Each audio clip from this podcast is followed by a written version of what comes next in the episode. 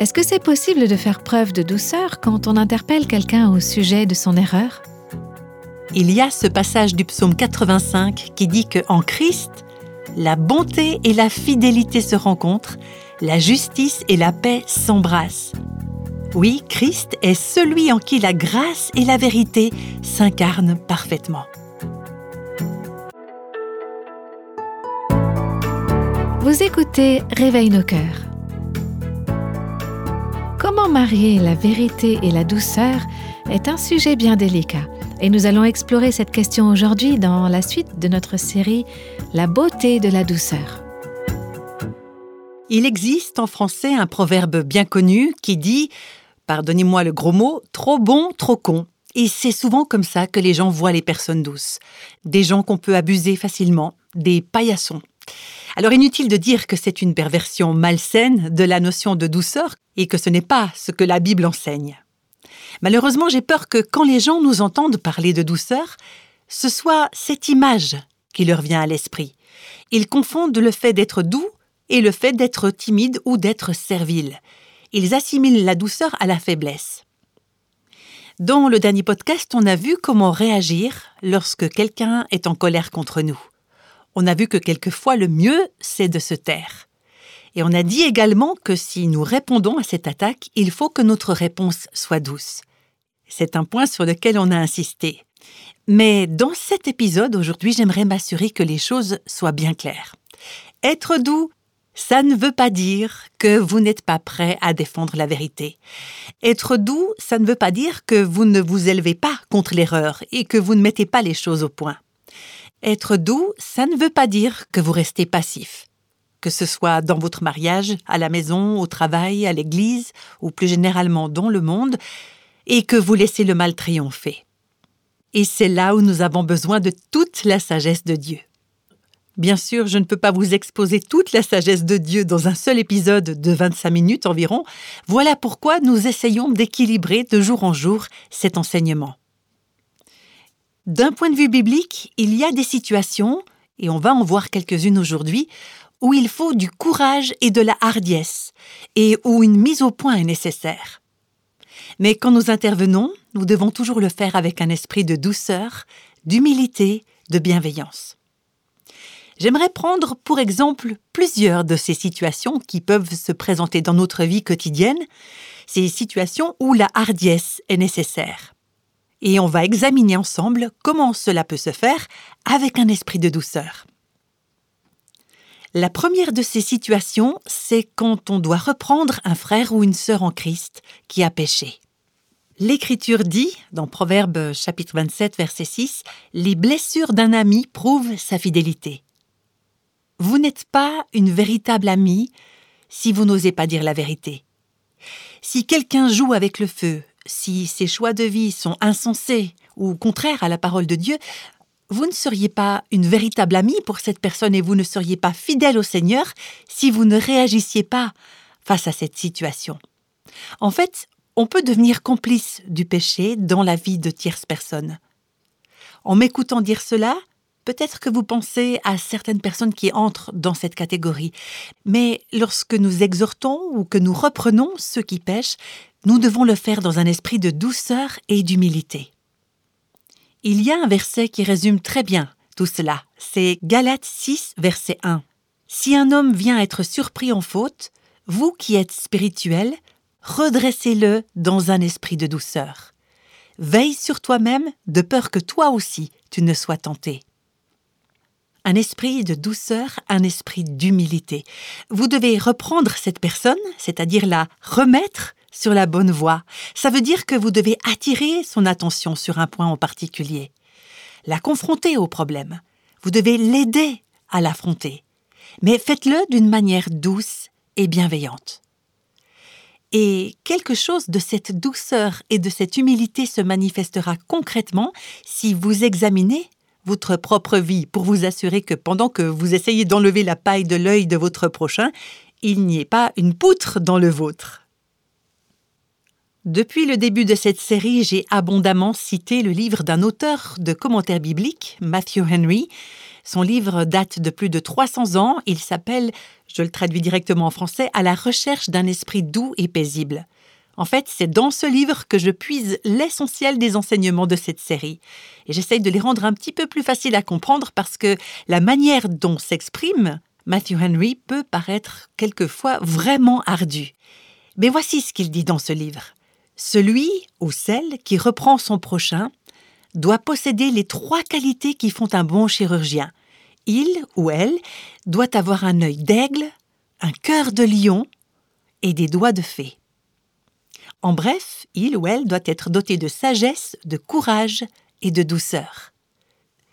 Bien qu'il soit quelquefois nécessaire de réprimander sérieusement, Là, on peut penser à nos enfants. À certains moments, on est obligé de les regarder bien dans les yeux et de les réprimander sérieusement. Nous ne devons pourtant jamais réprimander avec colère, car la colère de l'homme n'accomplit pas la justice de Dieu. Il est très délicat, cet équilibre dans notre vie. Un équilibre sur le fil du rasoir, la vérité et l'amour.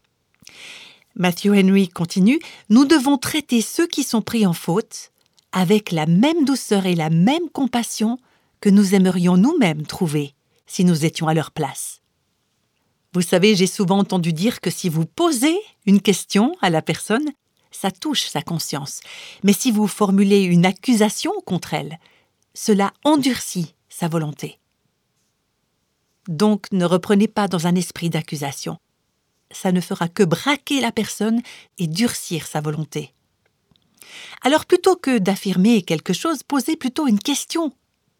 J'avais un ami qui est aujourd'hui décédé, qui disait, quand il avait quelque chose à me faire remarquer, Je me trompe peut-être du tout au tout, mais est-ce qu'il serait possible que... Et alors il posait une question sur quelque chose qu'il avait observé chez moi. Et vous savez quoi? Il avait presque toujours raison mais quand il estimait nécessaire de me reprendre, comme il le disait dans un esprit de douceur et d'humilité, pour moi c'était facile à accepter.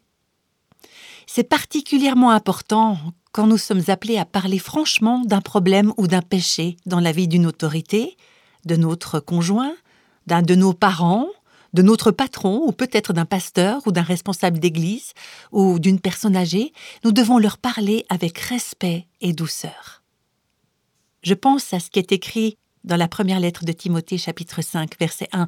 Ne reprends pas le vieillard avec dureté, mais encourage-le comme un père. Ça ne signifie pas qu'on ne doit jamais mettre le doigt sur un péché.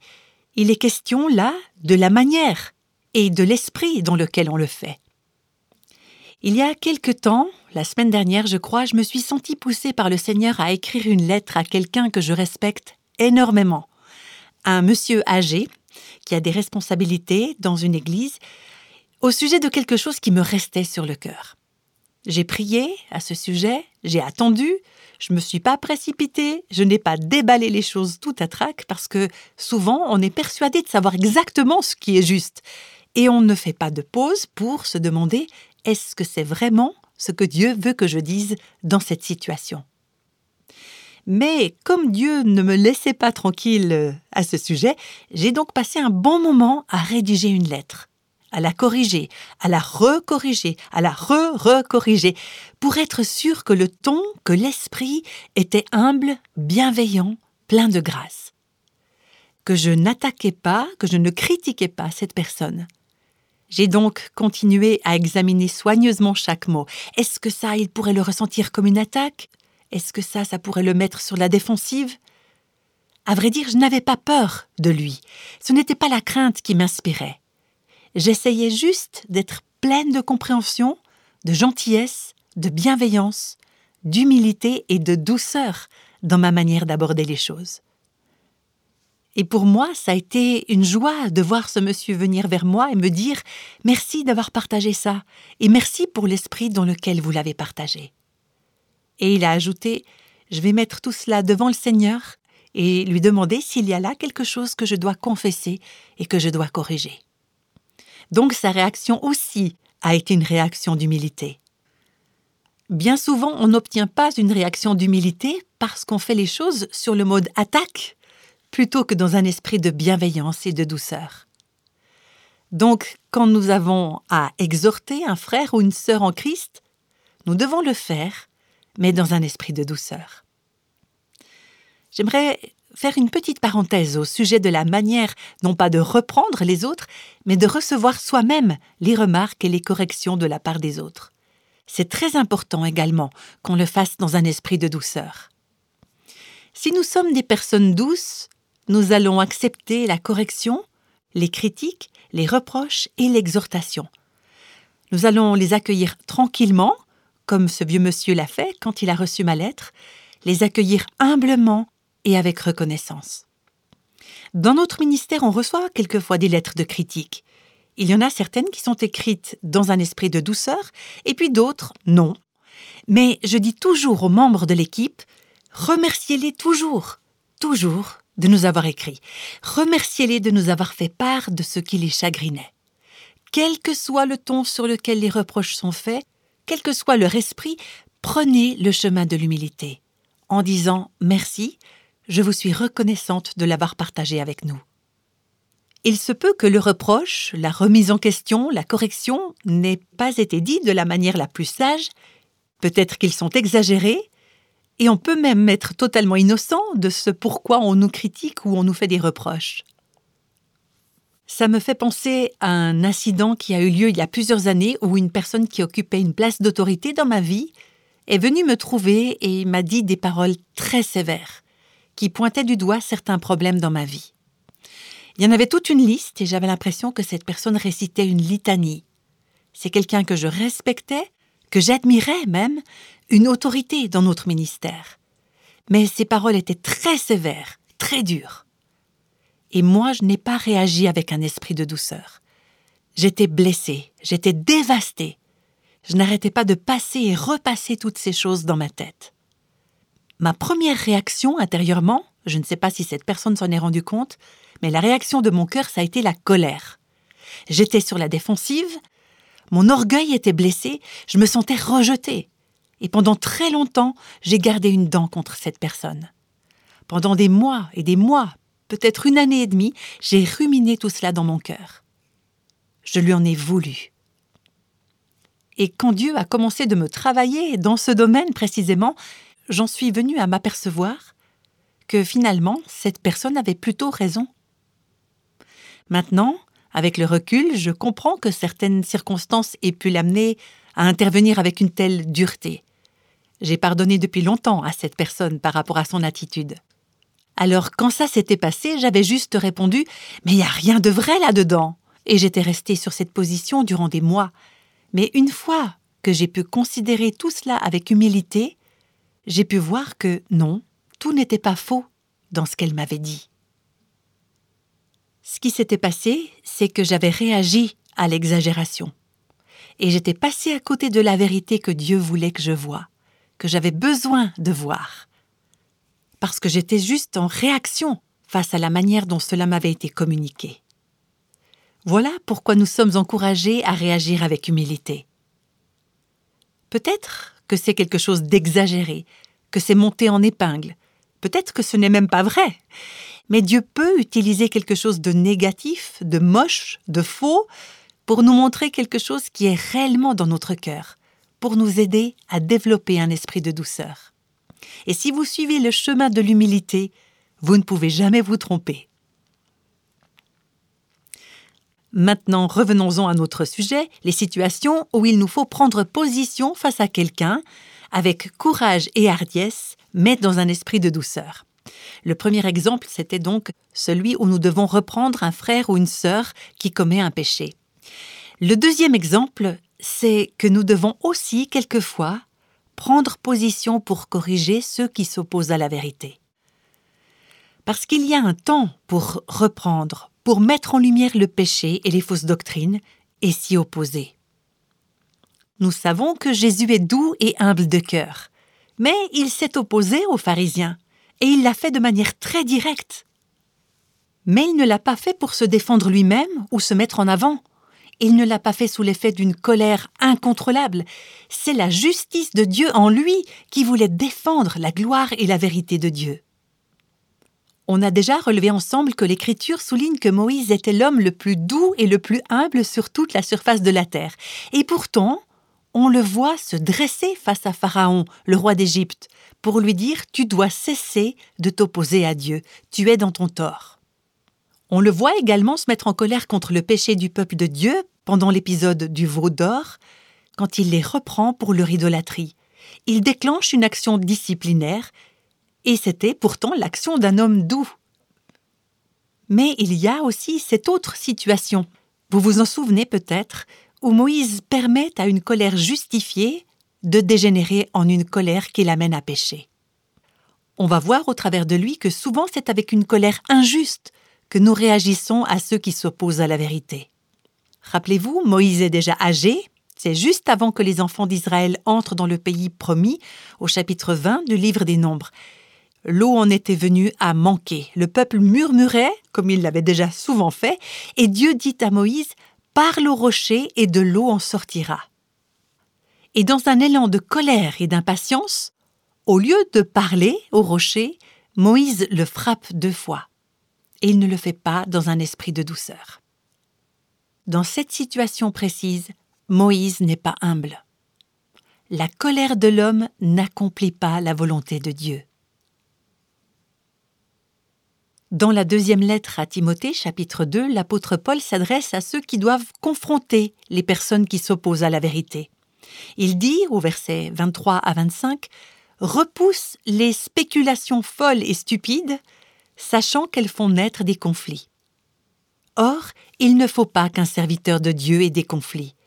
Il doit au contraire être plein de bienveillance envers tous, capable d'enseigner et de supporter l'opposition.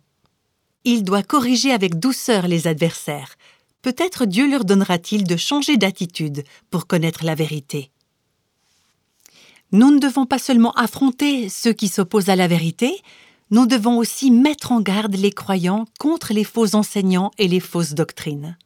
Si vous lisez la deuxième épître de Pierre ou celle de Jude, il est clair qu'il existe des faux enseignants et que les chrétiens ont besoin d'être mis en garde contre eux et contre leurs enseignements mensongers. Et Pierre, autant que Jude, emploie des termes très sévères pour décrire ces faux enseignants. Mais tous deux le font dans un esprit d'humilité et de douceur. Néanmoins, ils disent clairement que cela ne peut pas être toléré dans l'Église. Et d'ailleurs, Jésus lui-même dit à l'Église, au chapitre 2 de l'Apocalypse, Mais ce que j'ai contre toi, c'est que tu laisses faire Jézabel, cette femme qui se prétend prophétesse. Elle enseigne et égare mes serviteurs pour qu'ils se livrent à l'immoralité sexuelle et mangent des viandes sacrifiées aux idoles. Jésus dit le fait que tu tolères dans l'Église cette femme qui apporte de faux enseignements, ce n'est pas juste. Tu ne dois pas tolérer ça. Tu dois être doux, mais tu ne dois pas tolérer les fausses doctrines. Ensuite, Jésus dit, et là on voit son esprit de douceur, Je lui ai donné du temps pour changer d'attitude. Et puis il continue, Mais elle ne veut pas se détourner de son immoralité, c'est pourquoi je vais la juger. Dieu finit par juger ceux qui refusent de se repentir. Mais ce que Christ désire, c'est que vous mettiez les faits en lumière, que vous les traitiez, que vous les affrontiez, et que vous laissiez aux coupables le temps de se repentir. Il faut que ce soit toujours le désir de notre cœur quand nous affrontons l'erreur, quand nous affrontons les personnes qui s'opposent à la vérité. Nous désirons qu'ils se repentent. Nous sommes soucieux de la gloire de Dieu et de l'Église, et nous nous assurons que les croyants soient protégés et qu'ils puissent devenir des personnes mûres en Christ. C'est le motif central de l'humilité. Maintenant, il y a un autre type de situation où nous devons conserver un esprit de douceur, c'est quand nous défendons notre foi face à des incroyants. On va voir ça dans la première épître de Pierre, chapitre 3, à partir du verset 15. Respectez dans votre cœur la sainteté de Dieu le Seigneur. Soyez toujours prêts à défendre l'espérance qui est en vous devant tous ceux qui vous en demandent raison, mais faites-le avec douceur et respect. Alors défendez-vous Défendez votre foi. expliquer pourquoi la parole de Dieu est la vérité et pourquoi l'erreur en est une d'erreur. Répondez à ceux qui demandent raison, donnez une explication. C'est ça qu'on appelle l'apologétique, la défense de la foi. Mais faites-le avec bienveillance et respect. Si vous faites un sondage dans la rue pour demander aux gens ce qu'ils pensent des chrétiens d'aujourd'hui, il y en a beaucoup qui diront que les chrétiens sont discutailleurs, raisonneurs, qu'ils sont brusques et désagréables. Et si vous allez sur Internet et que vous lisez le genre de discussion qui s'engage sur des sujets théologiques, des questions de doctrine ou des sujets spirituels, vous allez constater que beaucoup de gens qui se présentent comme chrétiens s'expriment d'une manière qui n'est ni douce, ni bienveillante, ni humble. On voit qu'ils sont dogmatiques et belliqueux. Et ça, ça n'accomplit pas la justice de Dieu. Un chrétien ne devrait pas être connu comme étant discutailleur ou querelleur.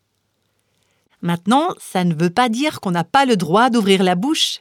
Ça ne veut pas dire qu'on va se contenter de laisser les propagateurs de fausses doctrines dire ou faire tout ce qu'ils veulent. Ça, ce serait de la lâcheté. Nous devons être courageux et pleins d'assurance pour défendre notre foi, mais toujours avec bienveillance et respect. La même chose est vraie en ce qui concerne les questions culturelles ou de justice sociale auxquelles nous sommes confrontés dans nos sociétés. Il y a certains chrétiens qui prétendent qu'on ne devrait pas s'engager dans de tels débats, qu'on est censé rester dans nos saintes forteresses et être de bons chrétiens sanctifiés. Mais Jésus nous a demandé d'être le sel et la lumière du monde. La lumière doit briller dans les ténèbres. Il y a, dans notre culture, dans notre société, des éléments qui provoquent la colère de Dieu. Il se passe des choses qui attaquent le nom de Dieu, sa gloire et ses voix, et ça ne devrait pas nous laisser indifférents. On doit être prêt à s'attaquer à ces problèmes.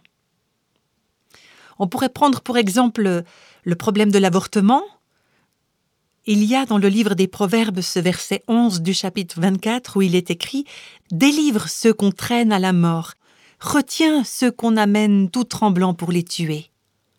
Nous n'avons pas à hésiter de nous impliquer dans ces questions selon la direction de Dieu, mais nous devons le faire avec grâce.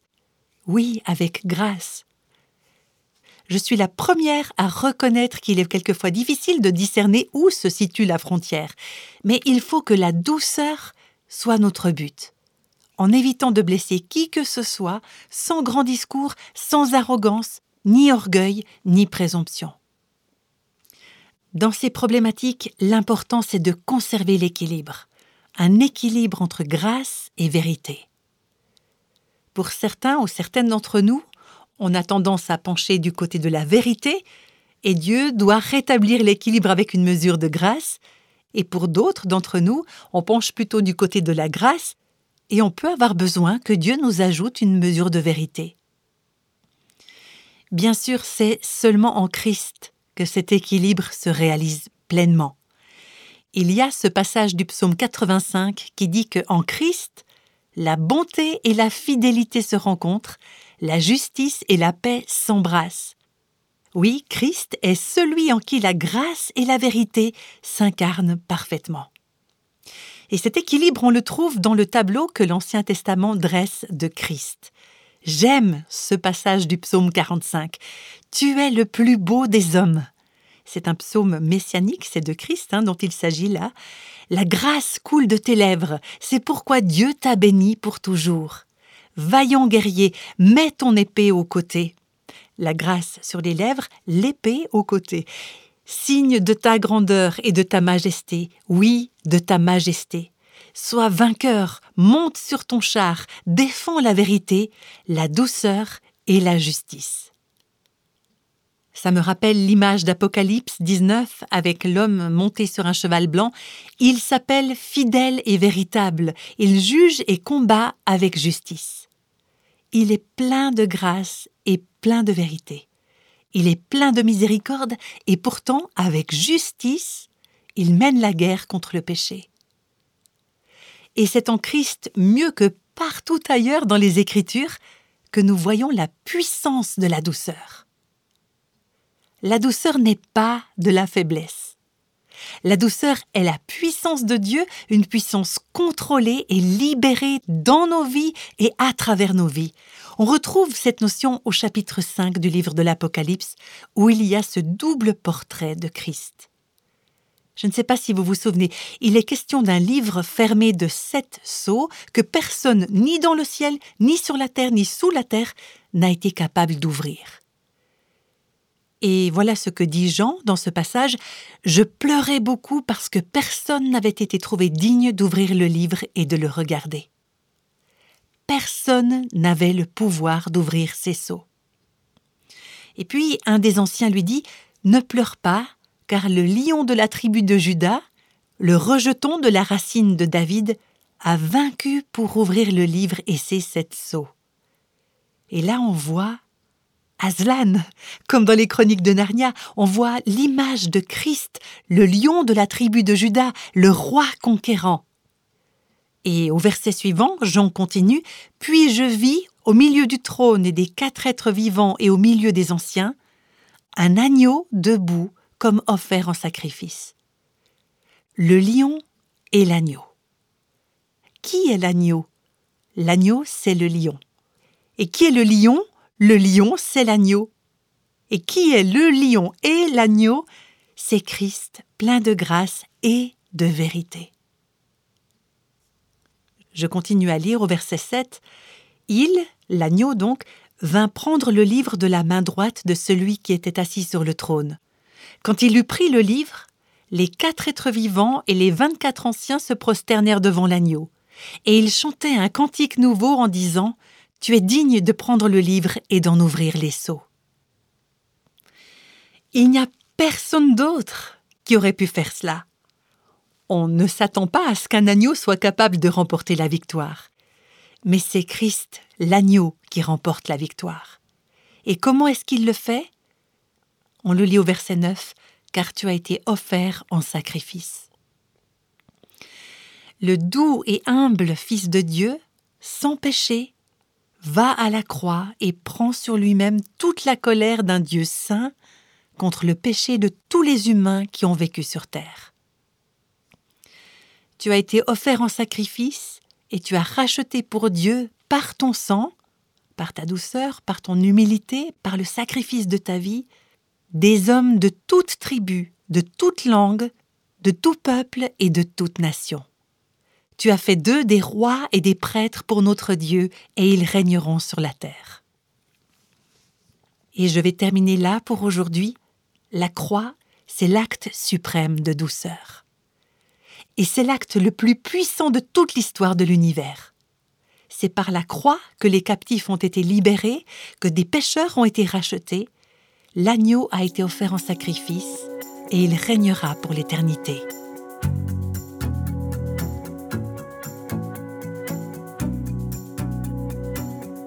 Aujourd'hui, on a découvert l'équilibre entre la force et la douceur.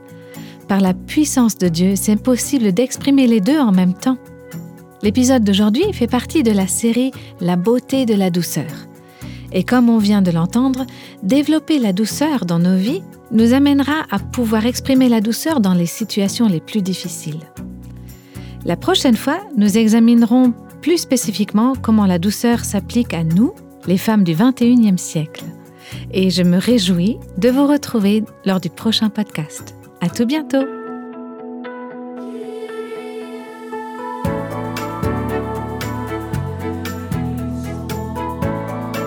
Les extraits de la Bible sont tirés de la version second 21.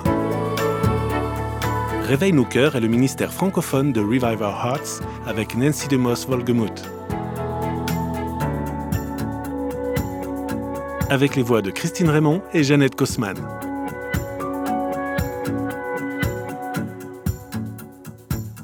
Quelle que soit la saison de votre vie, Réveille nos cœurs vous encourage à trouver la liberté, la plénitude et à porter du fruit en Christ.